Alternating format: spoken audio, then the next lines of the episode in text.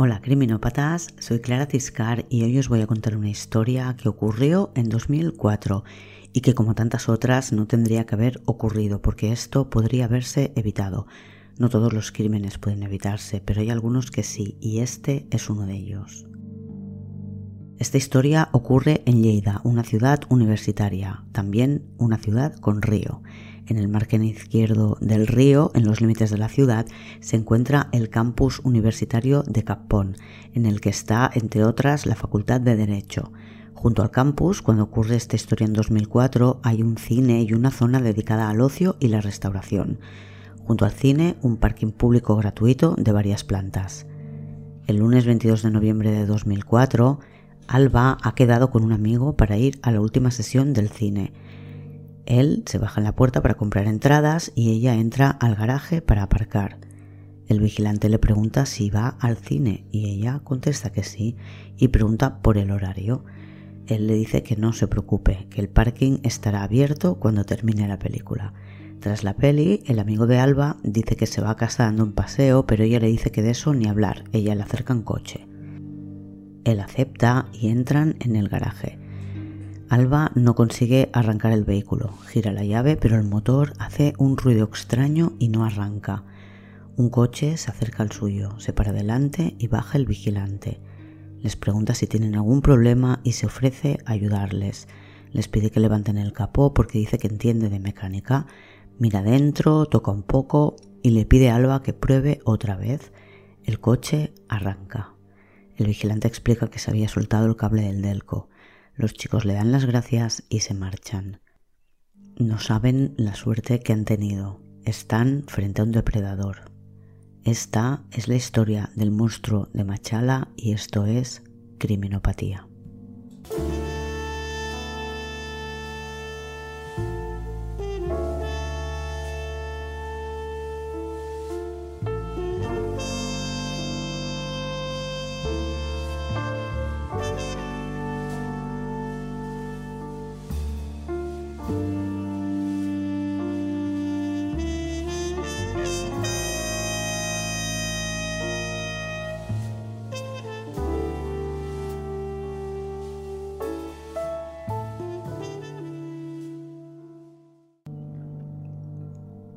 Martes 23 de noviembre y estamos en una urbanización llamada La Serdera, pegada a Lleida. En casa de la familia vascuñana están preocupados. Tienen cuatro hijos, los tres mayores ya no viven en casa y la más pequeña Isabel, de 21 años, a la que llaman Isa, estudia Derecho en la universidad en el campus de Capón. Hoy Isa ha llamado al salir de clase y ha preguntado qué había para cenar. Le ha dicho a su madre que ella se compraría un bocadillo y que después ya iría para casa pero no ha llegado. La llaman por teléfono, pero está apagado. Mañana tiene clase, esto no es nada normal. Llaman de nuevo y el teléfono sigue apagado. Ya no se encenderá más. Intentan dormir pero no son capaces. Isabel jamás ha pasado una noche fuera de casa sin avisar antes. Así que en cuanto despunta el día dan la voz de alarma, avisan a los hermanos que empiezan a buscarla llaman a las amigas más íntimas y preguntan si por casualidad está en casa alguna de ellas o si saben algo, pero nadie sabe nada de ella. Van al parking donde dijo que había aparcado el coche, pero todavía lo encuentran cerrado. Detrás del campus universitario hay un descampado donde los estudiantes aparcan, pero a Isabel no le gusta aparcar allí porque por la noche está a oscuras y le da miedo ir a coger el coche. De todos modos, la familia busca su coche entre los que están en el descampado y no lo encuentra. Deciden ir a la comisaría de los Mossos a poner una denuncia. En 2004, no sé si hoy todavía pasaría lo mismo, les dicen que Isabel es mayor de edad y que solo lleva unas horas desaparecida, que es pronto para poner la denuncia, pero que de todos modos se pone en marcha y pasan el aviso a todas las patrullas. La familia va a la universidad, hasta entran en algunas clases para poder ver si alguien sabe algo. Preguntan por los locales de la zona de ocio que está al lado del campus, pero en ninguna parte nadie la ha visto y todo el mundo les parece sospechoso. Van a los bares donde podría haberse comprado el bocadillo y confirman que lo compró en uno llamado Gambrinus, Primero estuvo en otro llamado Capuchino, pero a esas horas de la noche ya no les quedaba pan, de modo que se fue al Gambrinus. La camarera la recuerda, le hizo un bocadillo para llevar y allí se le pierde la pista y eran las diez y media de la noche. Cuenta el libro de Ferran Grau que he leído para documentarme que alguien de la familia de la madre va a ver a una vidente y la mujer les dice que la han violado y está muerta, que la encontrarán a partir de las 11 de la noche. Por la tarde, el garaje del cine ya está abierto, de modo que deciden comprobar si encuentran el coche. Le muestran la foto de Isabel y el vigilante dice que no le suene de nada. Tampoco recuerda haber visto el coche. Uno de los hermanos de Isabel y el padre se pasan por todas las plantas del garaje, pero no encuentran el Nissan Sunny que conducía Isa. Fuera, junto al vigilante, se ha quedado el otro hermano, que no puede dejar de mirar al capataz de unas obras cercanas que le ha parecido especialmente sospechoso. Cuando se marchan, el vigilante les dice que no se preocupen, que pronto lo encontrarán, que se habrá marchado por cualquier tontería juvenil. Aquella tarde se suman más amigos y familiares a la búsqueda de la chica. Los que pueden preguntan por ella con una foto que llevan y los que no, pues van con los ojos bien abiertos para ver si ven algo que ayude a encontrarla. A las 11 de la noche, una amiga de la familia ve el coche. Está bien aparcado en el barrio de La Burdeta, a un par de kilómetros de la universidad. A la amiga tampoco le parece raro porque sabe que cerca vive una tía de la chica y que unos amigos viven más cerca todavía en un piso compartido. Avisa a la familia que llaman de inmediato a los Mossos. Una patrulla va para allí y se le suma otra en la que va el sargento. La primera patrulla cierra el tráfico de la calle y pone un cordón policial para evitar que los transeúntes se acerquen al coche. Junto al sargento llega una Mosu a quien le dicen que tras el cordón policial alguien de la familia tiene las llaves.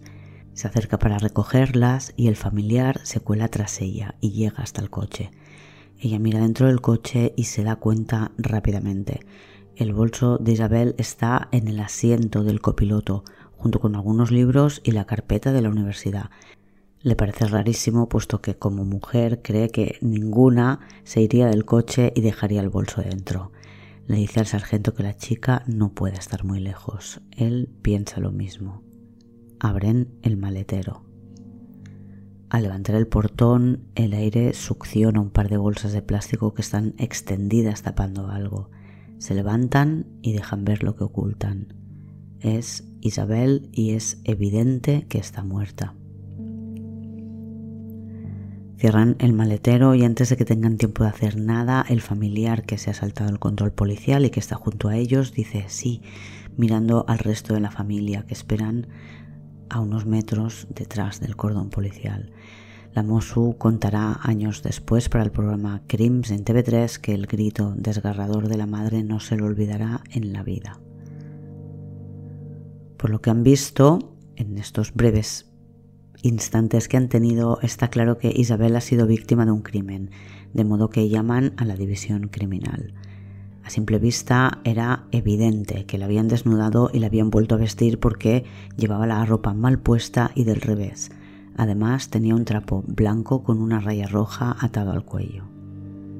Para cuando llegan la juez y la forense en el barrio se ha armado un buen follón. Todos los que tienen vistas directas al coche miran por la ventana, por balcones y en la calle se ha reunido mucha gente. La juez decreta el secreto de sumario y de actuaciones.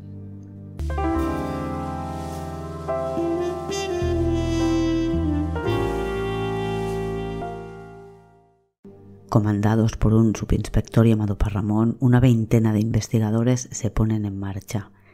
La han encontrado a las once y media de la noche y mientras el equipo de la científica se queda en la escena tomando muestras para encontrar huellas o ADN, otro equipo se divide para empezar a interrogar a quien conocía a Isabel y otra parte del equipo se queda precintando contenedores y papeleras para poder buscar posibles elementos del crimen de los que el asesino se hubiera deshecho tras aparcar el coche.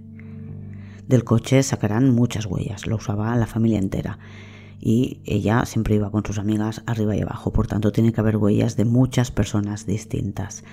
pero observan que el asiento del conductor está bastante echado para atrás y tienen bastante claro que Isabel no lo podía llevar tan lejos de los pedales, porque no era una chica muy alta. Así pues, la conclusión es que Isabel ya estaba en el maletero cuando aparcaron el coche en la calle y que lo condujo su asesino, un hombre bastante más alto que ella.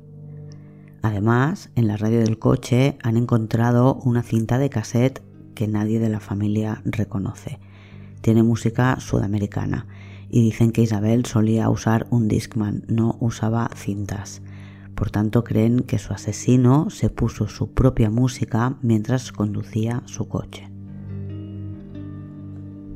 En un primer momento no trabajan con una hipótesis cerrada, no saben si ha sido alguien del entorno de Isabel, alguien que la conocía y con quien podía tener algún tipo de relación, o ha sido una víctima casual de un desconocido.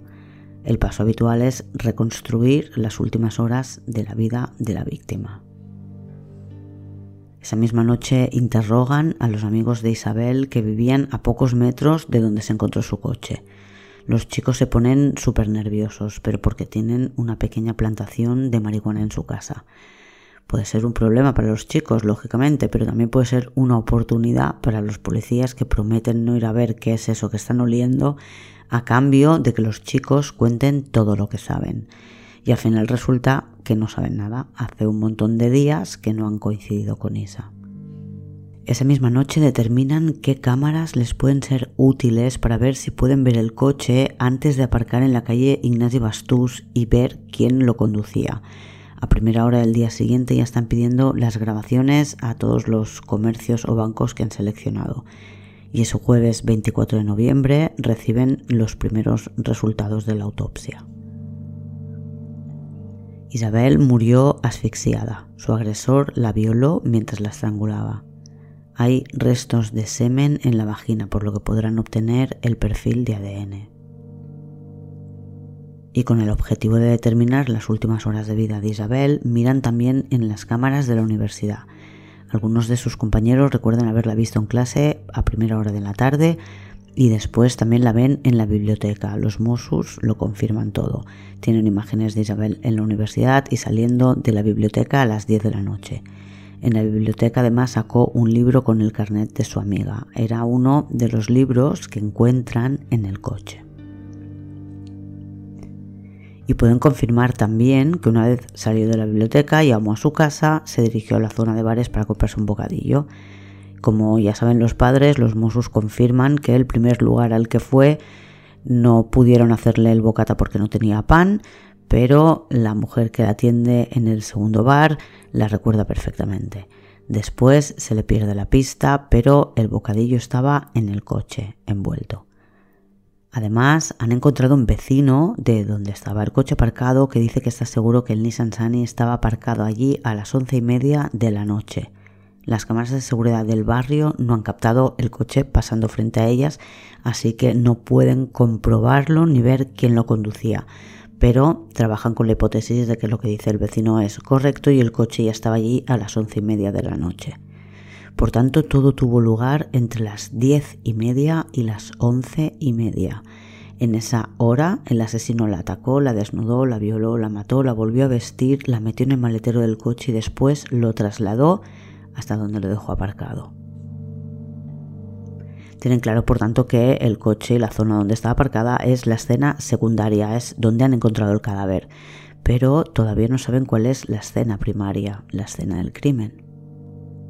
El siguiente paso lógico es averiguar dónde aparcó el coche, porque su asesino tuvo acceso a su coche y sabía cuál era. Si era un conocido podía ser normal, pero si era alguien que lo había elegido al azar tendría que haberlo hecho cerca del coche por fuerza. Paralelamente, siguen interrogando al entorno de Isabel. Cuando alguien mata de este modo a una mujer, estadísticamente suele ser alguien con quien tiene o ha tenido una relación, por lo que ponen atención en ese aspecto de la vida de Isabel. Isabel sale desde hace un par de años con un chico. No tengo claras las razones por las que el chico no gusta en casa de Isa, pero no acaba de convencer a sus padres. Además, le llamaron muchas veces para saber si él sabía algo de ella y no han conseguido hablar con él. Es de la primera persona a quien mencionan como sospechoso cuando intentan poner la denuncia en comisaría. Él, Ignasi, se está preparando para ser mozo y estudia en la Escuela de Policía de. De modo que, tras hablar con la familia, que están muy preocupados por la desaparición de su hija y no haber podido localizar tampoco al novio, un par de agentes van a hablar con él a la escuela de policía. Le encuentran en clase y no sabe nada de la desaparición de Isa, no sabe ni siquiera que está desaparecida. Les cuenta que la vio por última vez el viernes anterior cuando fueron a un concierto, pero que se llaman varias veces al día y que habían hablado el día anterior a mediodía cuando él la llamó Quedaron en que ella llamaría por la noche cuando llegara a casa, pero ella no lo hizo y cuando llamó él, cansado de esperar, el teléfono de Isa estaba apagado.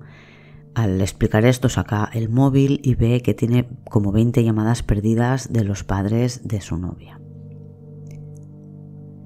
Y cuando encuentran el cadáver de Isabel es el hermano de Ignasi quien va hasta Mollet para darle la trágica noticia en persona.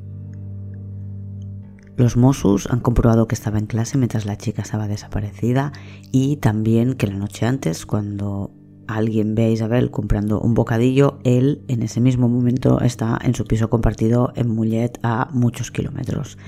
Todos sus compañeros de piso lo confirman, hablarán con él para ver si pueden obtener más información de la vida de la chica, pero le descartan como sospechoso y alguien habla de un chico que tenía mucho interés en Isabel, un estudiante de ingeniería agrónoma de un pueblo vecino. Parece que, que hubiera querido salir con ella. Y cuando hablan con el novio, les comenta que Isa estuvo recibiendo llamadas y mensajes con contenido sexual unos días antes de que la mataran. Hablarán con las amigas de la chica y es algo que está ocurriendo a varias de ellas piden a la compañía un listado con las llamadas hechas y recibidas y los SMS recibidos y enviados en los últimos 30 días. Además de hablar con su entorno, tienen que determinar dónde estuvo aparcado el coche de Isabel mientras ella estuvo en clase. A su madre le dijo que lo había dejado en el parking del cine, que era gratuito. Solía hacerlo porque la opción del descampado le daba miedo. Parte del equipo visita también la casa de la familia vascuñana para analizar las cosas de Isabel y tratar de conocerla mejor o de encontrar algo que explique qué ha pasado. Los Mossos visitan también el parking de los cines Lauren y hablan con el mismo vigilante con el que hablaron el padre y los hermanos. Le muestran la foto de la chica y le cuentan qué coche llevaba y él dice que no la vio nunca ni a ella ni al coche. Y por otro lado tenemos el trabajo científico. Han encontrado muchísimas huellas en el Nisansani y tienen que tratar de descartar aquellas que son de la propia Isabel, de sus padres, de sus amigas, así que van pidiendo huellas con todo aquel con el que hablan con tal de poder encontrar entre todas las que hay en el vehículo las desconocidas que podrían ser las de su agresor. Tienen también las bolsas de basura, que son industriales y de una marca que no se vende en comercios. Solo las tienen las empresas de limpieza. La tarea es encontrar dónde en Lleida usan esas bolsas. En la comisaría de los Mossos, por ejemplo, las tienen. Y también las tienen en la Universidad de Lleida y en lo que llaman la Illa de l'Oci, que es una zona junto a la universidad dedicada al ocio y la restauración, que es donde están los cines y el parking en el que creen que dejó el coche. Por tanto, hay que controlar al personal que tiene acceso a esas bolsas en esa zona. Paralelamente, en el laboratorio han estado analizando las bolsas de basura con las que cubren el cuerpo de la víctima han dudado sobre cuál es la mejor forma de obtener huellas de esa superficie de plástico. Tienen dos opciones, pero temen que si eligen una y no funciona, estropee las posibles muestras. Empiezan por reactivos químicos, que son vapores de cianocrilato. Eso les permite ver dónde estaban las huellas, pero no tenían superficie suficiente de huella como para poderla considerar ni siquiera una huella parcial que poder examinar. Por la disposición de estas huellas sí que ven que quien tocó la bolsa no la cogió por los extremos para separarla del rollo, para ponerla en un cubo. La tocó con la palma de la mano abierta en la mitad de la bolsa como si quisiera ponerla plana sobre alguna superficie. creen que son las huellas que dejó el asesino cuando colocó las bolsas sobre el cuerpo en el maletero necesitan las huellas más completas para poder analizarlas, así que prueban con el otro tipo de reactivo, el mecánico, y en este caso sí que funciona. No llegan a obtener una huella completa, pero consiguen suficientes huellas parciales como para poder compararlas. Y el viernes, el estudiante de ingeniería agrónoma, quien decían que tenía mucho interés en Isabel, se suicida por lo visto tenía algún tipo de enfermedad mental. De todas las personas que tienen acceso a las bolsas de basura, quien más les llama la atención es el vigilante del parking, Gilberto Chamba. De hecho, uno de los dos policías que habla con él la primera vez lo tiene claro desde el momento en el que le ve. Ese es el hombre al que buscan. Lo sabe en cuanto les dice que no ha visto nunca a la chica o a su coche, no le cree. El vigilante trabaja en el turno de tarde y parte de su cometido a última hora es ayudar al personal del cine a limpiar la sala después de la última sesión. Le piden que vaya a comisaría para hacer una declaración formal y poder tomarle las huellas y descartarle como sospechoso. Él acepta sin problema, es un hombre amable y muy educado. Chamba es la persona más sospechosa de todas con las que han hablado. Les ha contado que la noche del martes 22 de noviembre fue a cenar a casa, algo que hace cada día, que está media hora fuera más o menos, y que después regresó. No se movió de allí en el resto de la noche. Pero no hay nadie que pueda certificar que eso es cierto. Los Mossos no han encontrado a nadie que le, le vieran a esas horas pero sí que acudió a limpiar la sala de cine después de la última sesión y una trabajadora recuerda haberle visto un poquito antes de la medianoche. Y deciden probar hacer el recorrido desde el parking hasta donde encuentran el coche para ver si es factible realizarlo en poco tiempo. Si cuentan con que a las once y media ya estaba allí y que a las doce estaba de vuelta en el parking, necesitan poder cubrir ese trayecto andando en media hora.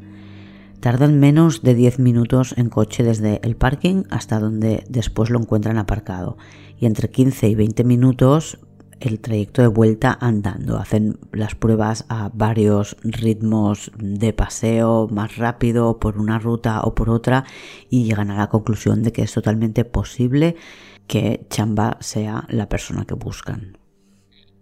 Durante el fin de semana los Mossos entrevistan a varias personas del entorno de Isabel y toman huellas de todos. Y el sábado tiene lugar el funeral, al que acude muchísima gente. También los Mossos, que toman imágenes en vídeo para poder analizar después quién ha ido, por si pueden detectar alguna sorpresa o al contrario, alguien que se esperaba que fuera que no haya acudido. En la ciudad hay miedo y en la universidad mucho más porque sus estudiantes tienen que dejar los coches en un descampado oscuro. La universidad anuncia que pondrán focos que iluminen el descampado para proporcionar algo más de seguridad y se promete mejorar la vigilancia en la zona. Y en la prensa se publica que un chico que estaba enamorado de Isabel se ha colgado. El lunes día 29 los Mossos van a ver al vigilante del parking y le recuerdan que tiene que pasar por comisaría para que le tomen declaración. Le piden ver su coche, el vigilante se lo enseña sin problema y observan que en el maletero tiene una caja de herramientas bien surtida. Él explica que le gusta la mecánica, que fue conductor profesional y que está acostumbrado a reparar coches. Lo que llama la atención al Mosu, el que sospecha de él, es que entre todas las cosas que lleva en el maletero no hay ningún trapo, y eso piensa que es algo que no debe faltar en una caja de herramientas. A Isabel la asfixiaron con un trapo. El vigilante del parking Chamba acude a comisaría para prestar declaración y que le tomen las huellas dactilares. Y de nuevo niega haber visto a Isabel o conocerla de nada. Dice que aquella noche, como hace cada día, salió un rato del trabajo sobre las nueve para ir a cenar a su casa y que después volvió al trabajo y los Mossos ya saben que justo antes de las doce le vieron y que ayudó a recoger en el cine, pero no tienen a nadie que le haya visto en las horas previas. Y mientras hablan con Chamba observan que en la mano tiene un tatuaje que no es un tatuaje normal, sino de los que se hacen en la cárcel. Él en un primer momento niega haber estado en la cárcel. Después dice que no quiere hablar del tema. Cuentan los compañeros de trabajo de Chamba que cuando regresa, después de haber estado en comisaría, llora porque le han tratado muy mal y pide marcharse a casa porque no se encuentra bien. Al día siguiente, el martes 30, cuando hace una semana que mataron a Isabel, Chamba no va a trabajar. A última hora de la tarde acude de urgencia al centro médico porque tiene mucho dolor de barriga. Parece que tiene antecedentes de úlcera de estómago. Al día siguiente, que es 1 de diciembre, Chamba va al trabajo con normalidad y los Mossos van a detenerle. Sabían que en las bolsas de basura había huellas y que podían ser comparadas y el lunes habían conseguido las huellas de Chamba. El miércoles 1 de diciembre, después de haber pedido que las comparaciones que tienen que hacer pongan en la primera de la lista las huellas de Chamba, confirman que encajan perfectamente, que las huellas de las bolsas son del vigilante del parking.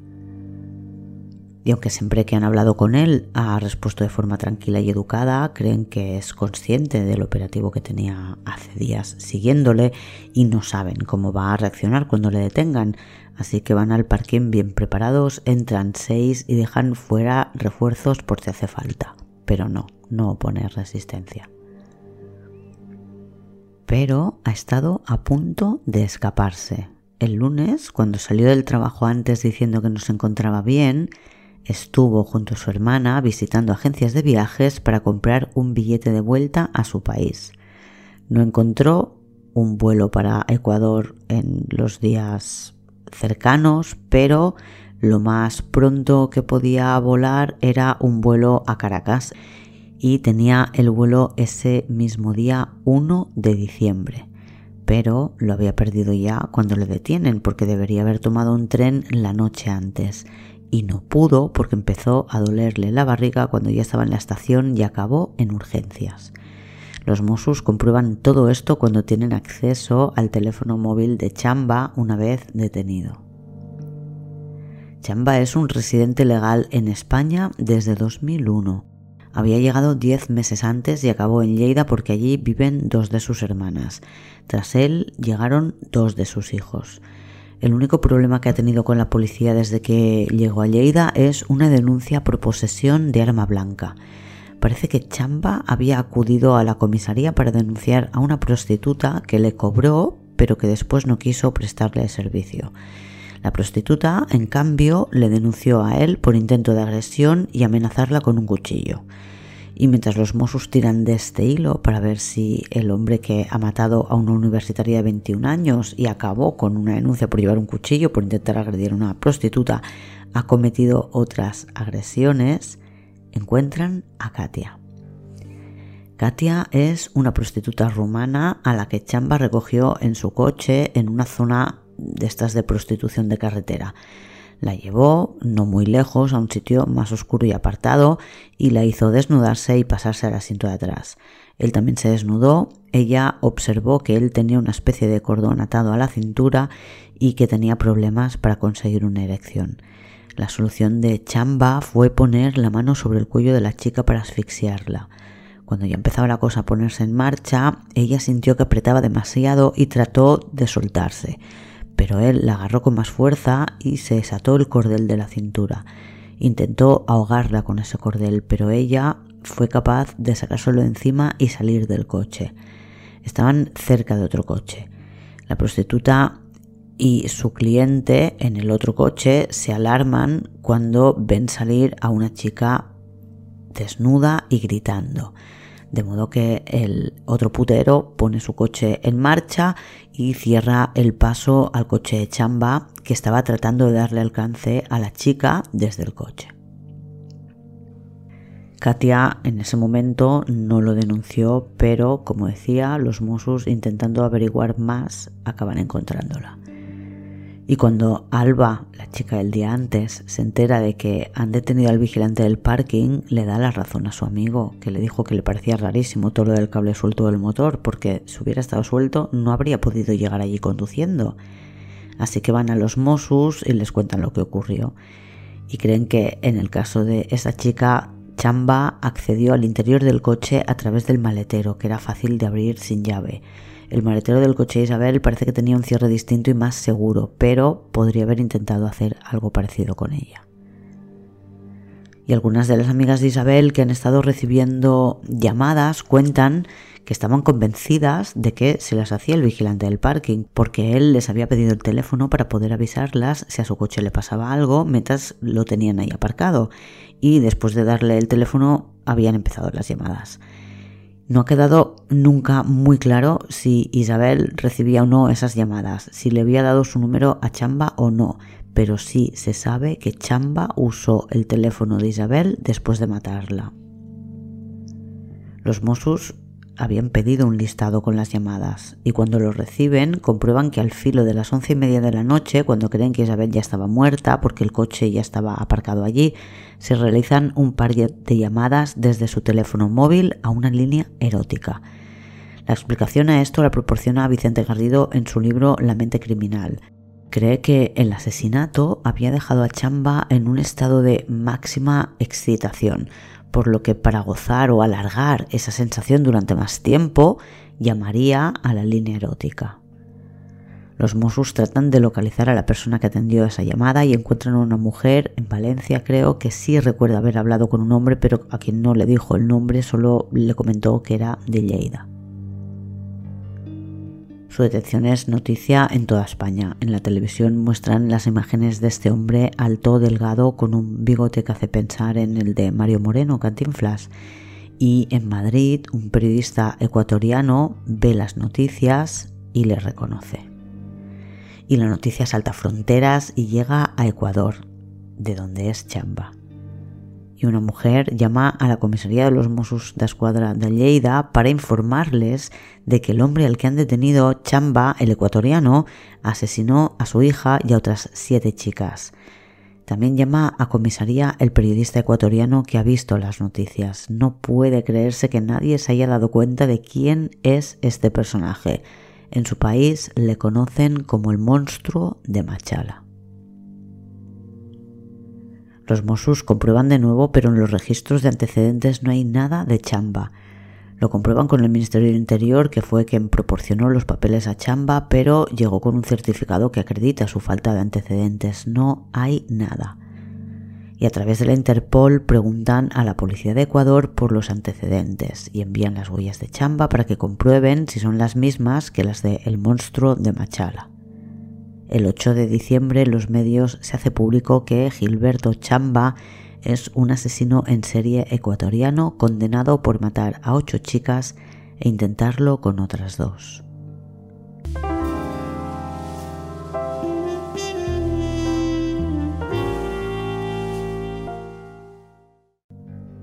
Ocurrió todo en una región ecuatoriana llamada Machala, Allí había llegado Chamba con su madre y sus hermanos cuando era adolescente. Cuando terminó los estudios básicos se fue a hacer el servicio militar y después decidió quedarse como militar una temporada. En el ejército se sacó varios carnes de conducir. Dejó el ejército en 1986 con 25 años y como su madre tenía una empresa de autobuses, pues se quedó trabajando para ella hasta que la empresa cerró. Después condujo vehículos de alguien más de la familia y más adelante se empleó como conductor particular, una especie de taxista. Su primera víctima fue Cecilia, una estudiante de 22 años, el 5 de junio de 1988. Parece que subió a su coche y él se la llevó a una casa abandonada donde le ofreció unas pulseras a cambio de sexo, pero ella rechazó. Entonces él la agredió con un cristal roto, se lo clavó hasta que la mató y después la violó. Después trasladó el cuerpo y lo dejó en otro sitio. Fue al funeral de Cecilia y dijo que era un amigo suyo. Tres años después, el 30 de octubre de 1991, mata a la segunda, Grace. Encuentran su cadáver un mes más tarde y Chamba también va al funeral. A la tercera víctima la seduce en la calle el 25 de agosto de 1992 él va vestido militar, algo que parece que hace con cierta frecuencia aún y haber abandonado el ejército porque le gusta el respeto con el que le trata todo el mundo cuando viste así. Y Belia también es una chica universitaria a quien convence para que suba a su taxi. La lleva a la misma casa abandonada que a la primera, la estrangula y la viola analmente. Una crónica del país trae el testimonio de Fausto Terán, uno de los policías que le persiguió. Cuenta que Chamba, cito, no practicaba la penetración vaginal a sus víctimas, las estacaba con un instrumento similar a un bastón que se había hecho expresamente. A muchas les aplicó tanta violencia que el instrumento salía por sus bocas. Fin de la cita. Y aunque han ocurrido en la misma región, las tres muertes están bastante separadas en el tiempo y la policía no considera que sean obra del mismo autor. En noviembre del 92 lo intenta de nuevo, pero esta vez Rosa consigue escaparse de él. Rosa es una prostituta que parece ser que es muy corpulenta y además tiene recursos, tiene mucha calle para librarse de él. Chamba en aquella época trabaja de conductor particular, se dedica básicamente a llevar chicas, prostitutas, a donde ellas le digan. Muchas veces las deja en el puerto donde las espera un yate de lujo en el que hay turistas que piden servicios sexuales. Otra de estas chicas a las que lleva Chamba tiene solo 14 años. El 4 de diciembre de 1992, Teresa, ha quedado en casa de alguien con dinero, pues pide a Chamba que la lleve a una casa en el barrio rico. Es su víctima más joven. Y el hecho de que la hayan asfixiado, como a otras, hace pensar a la policía que quizás se encuentran ante un asesino en serie, que además cada vez acorta más su tiempo de enfriamiento. El siguiente crimen lo comete un mes después. Es otra menor, esta vez de 16. Miriam se sube al taxi y acaba asfixiada y brutalmente violada. Es enero de 1993. Las otras tres víctimas son muy seguidas. En una sola semana de marzo mata a María, a Mercy y a Sara, que esta última tiene también 16 años. Por último, el 7 de abril lo intenta con una prostituta que consigue escapar del intento de asfixia. Delia le ha visto bien, estado en su coche, tiene muchos datos y le denuncia. La policía le detiene el 16 de abril de 1993. Él reconoce lo que ha hecho, pero a los policías les cuesta creer que ese hombre tan tranquilo y educado pueda ser el terrible monstruo al que buscan. Por eso, cuando le llevan a hacer los reconocimientos de las distintas escenas para que pueda explicar lo que hizo, tratan de engañarle llevándole por un camino equivocado. Él les corrige y les lleva donde ya saben. No hay duda de que Gilberto Chamba es el monstruo de Machala. Le condenaron a 16 años por cada uno de los asesinatos, pero en Ecuador las penas no son acumulativas y el máximo que pueden cumplir en prisión son 16. Pero antes de cumplir los 8 años de encierro ya estaba en la calle por el año jubileo y con el apoyo de la Iglesia Católica se publicó una ley a la que llamaron dos por uno que consistía en dar libertad a los presos que ya hubieran cumplido la mitad de su condena. Tras salir de la cárcel, tramitó el pasaporte con el que el 9 de noviembre de 2000 viajó a Ámsterdam para volar después a Madrid, desde donde fue a Lleida. Poco a poco se van desvelando todas las pruebas que tienen los Mossos contra él. Para empezar, las huellas dactilares de las bolsas, que sí, que quizás podría decir en un juicio que las tocó porque, según él, las colocaba bien en las papeleras. Pero también tienen ADN del obtenido del semen de la vagina de la víctima. Pero para eso Chamba también tiene una explicación explica que él tiene aventuras con mujeres. En Ecuador dejó a su mujer y a sus hijos y aunque en el momento de su detención parece que quería atraer a su mujer y al hijo que queda en Ecuador, poco tiempo después de llegar a Lleida ya vivía con una nueva pareja, una mujer también ecuatoriana que tenía un par de hijos mayores con los que también convivía.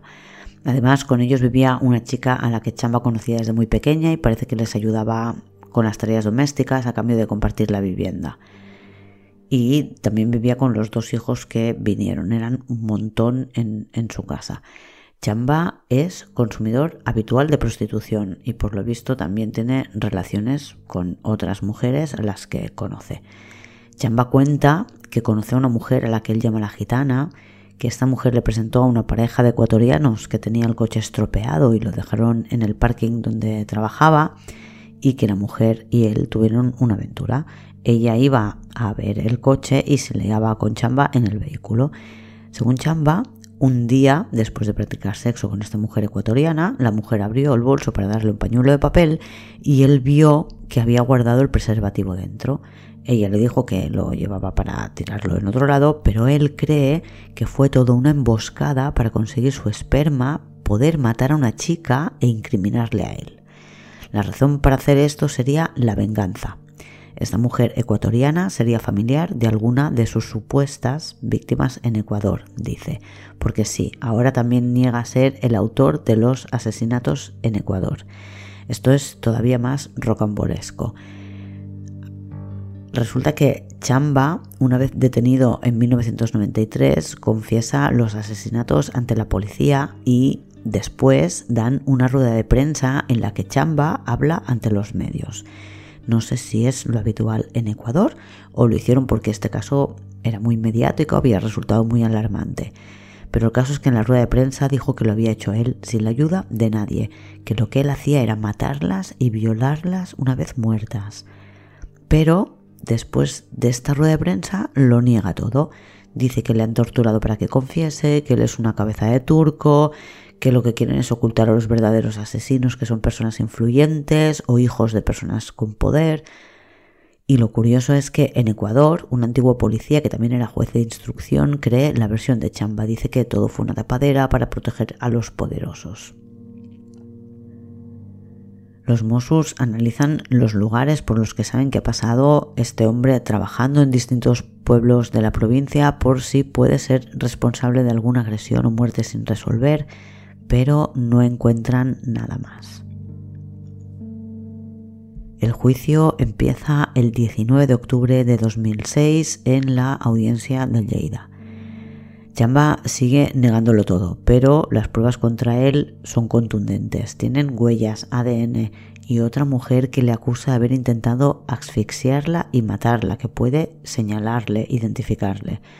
Además, tras detenerle, revisan su casa y encuentran trapos muy parecidos al que usaron para asfixiar a Isabel Pascuñana. Y también podrán demostrar mediante análisis científico que el polvo que tenía Isabel en sus pantalones es idéntico al de una zona de la segunda planta del parking bastante oscura que quedaba cerca de donde intuyen que aparcó el coche y que creen que es la escena del crimen. Finalmente condenan a Chamba de 45 años a 12 años por agresión sexual y 20 años por asesinar a Isabel, más 13 años por intento de asesinato a la chica rumana. En total suman 45 años. Se le condena también a pagar una indemnización a la familia de la víctima de 200.000 euros y tiene la prohibición, una vez cumpla su condena, de acercarse a menos de 100 kilómetros de Lleida durante 10 años. En el año 2000 había una ley en Ecuador que daba libertad al director de la institución penitenciaria para eliminar los antecedentes penales de quien ya había cumplido la condena si consideraban que se había rehabilitado y podían ayudarle a rehacer su vida. Por tanto, era algo legal lo que hicieron con Chamba. Tras la detención de Chamba en Lleida, en Ecuador cambiaron esta ley. Y en septiembre de 2008 se hace público que el gobierno español indemnizará con 237.000 euros a la familia vascuñana porque consideran que resultaron perjudicados por un mal funcionamiento de un organismo de la Administración del Estado. El novio de Isa no acabó la formación en la escuela de policía. Esto le dejó demasiado marcado. Hoy en día Gilberto Chambá sigue en la cárcel de Punén. Saldrá pasados los 60, pero todos los especialistas coinciden en que si sale de la cárcel volverá a matar. Y esta ha sido la historia de el monstruo de Machala. Hasta la semana que viene, criminópatas.